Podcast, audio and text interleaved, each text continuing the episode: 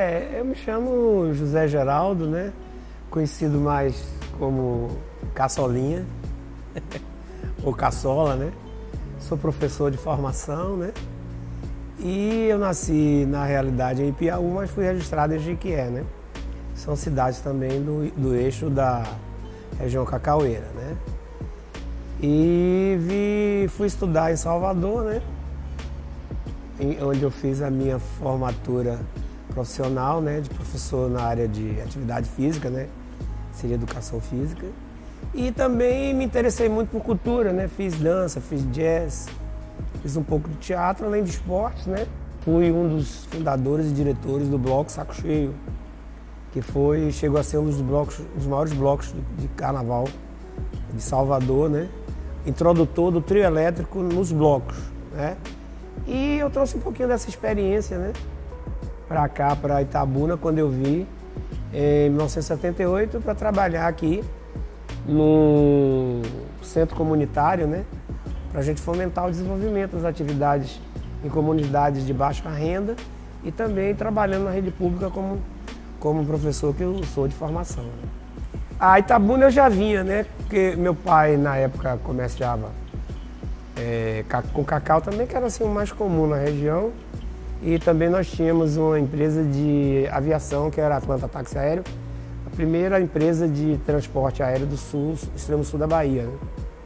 E meu pai era, era um dos, dos sócios da, da empresa. E a gente sempre vinha aqui, né? Então a gente vinha aqui na sorveteria Danúbio para comer, tomar um sorvete de tapioca ou de milho verde. Então era assim uma coisa. Então Itabuna eu, eu, eu já tinha assim uma uma lembrança e depois alguns colegas que eu consegui encontrar em Salvador que eram da região. Por isso que eu resolvi vir é, de volta né, para a região do Cacau, escolhi Itabuna, porque era assim uma cidade, como é hoje ainda acho, uma cidade muito pujante, né? Ó, o primeiro carnaval que eu participei em minha vida, eu namorava em Piauí, que eu saí atrás do trio elétrico, então aquilo, aquilo ali foi para mim uma coisa assim fabulosa. Eu estava beirando algo de nove anos. Eu, e coincidentemente, quando eu nasci, eu nasci num sábado que era carnaval, 21 de fevereiro, né? E então quando eu nasci, meu pai depois me falou que tinha uma música, inclusive, que se chamava O Terceiro Homem, que na sequência foram dois irmãos e depois eu. Então ele dizia, olha, o terceiro homem já nasceu lá em casa, então não sabe de carnaval. Então acho que eu já nasci pulando, né? Dando chute na barriga de minha mãe, cotovelada, essas coisas, né?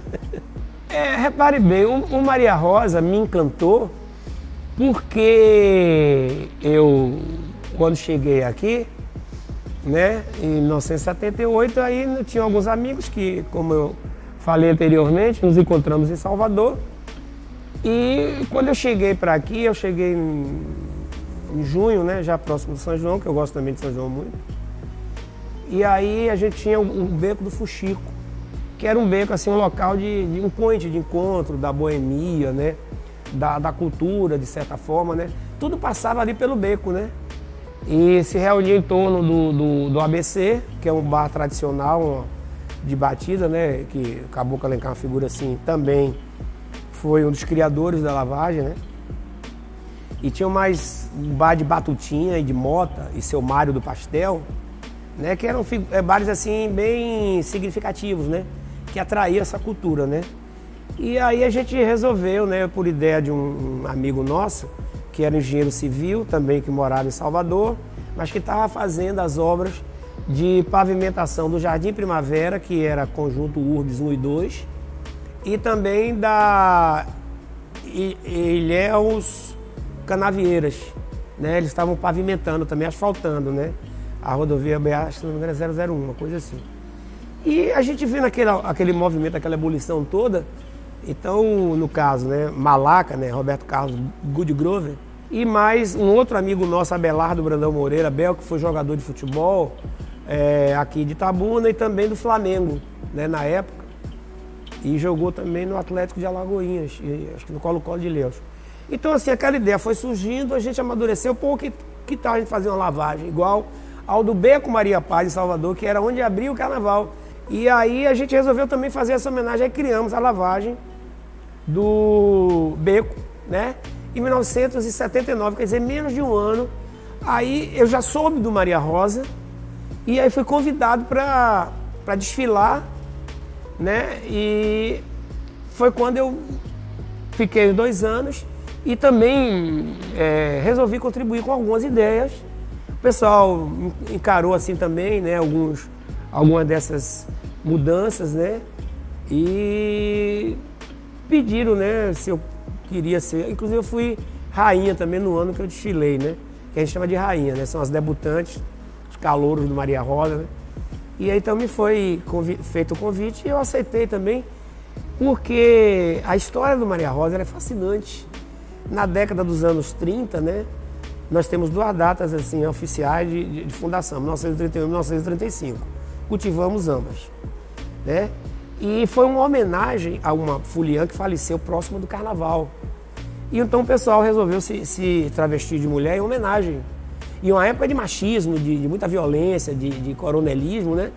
Então essa atitude de vanguarda é que me fez, assim, me encantar pelo Maria Rosa, né?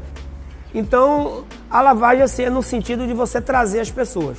Então a lavagem, assim, ela não tem uma formulação, é, como dizer assim, única, é?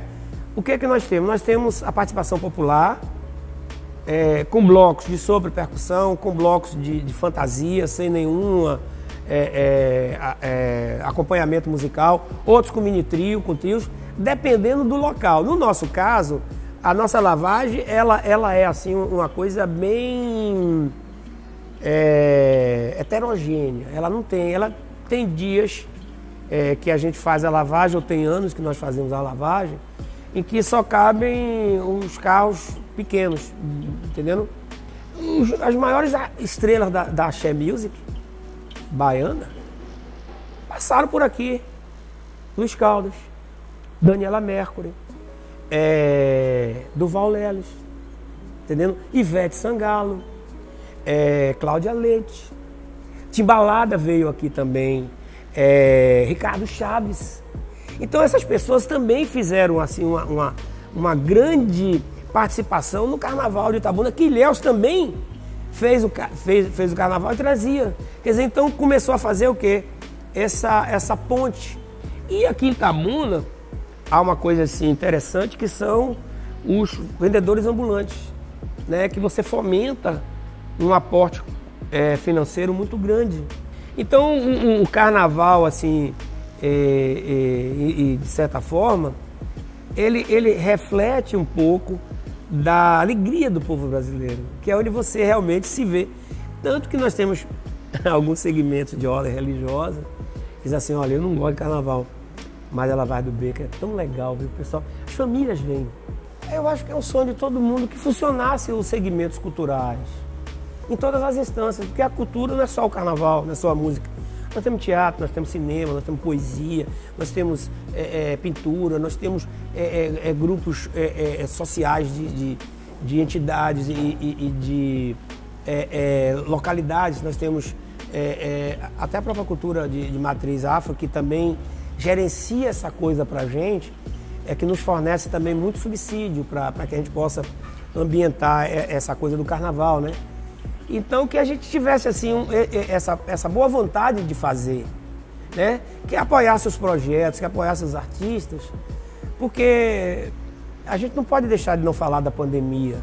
E nós temos visto que o que, nos tem salvado é a arte, de que também é, é, se presenciasse nas escolas o fomento a, a essas coisas, a, a descoberta de talentos, seja na pintura, seja na música, entendeu?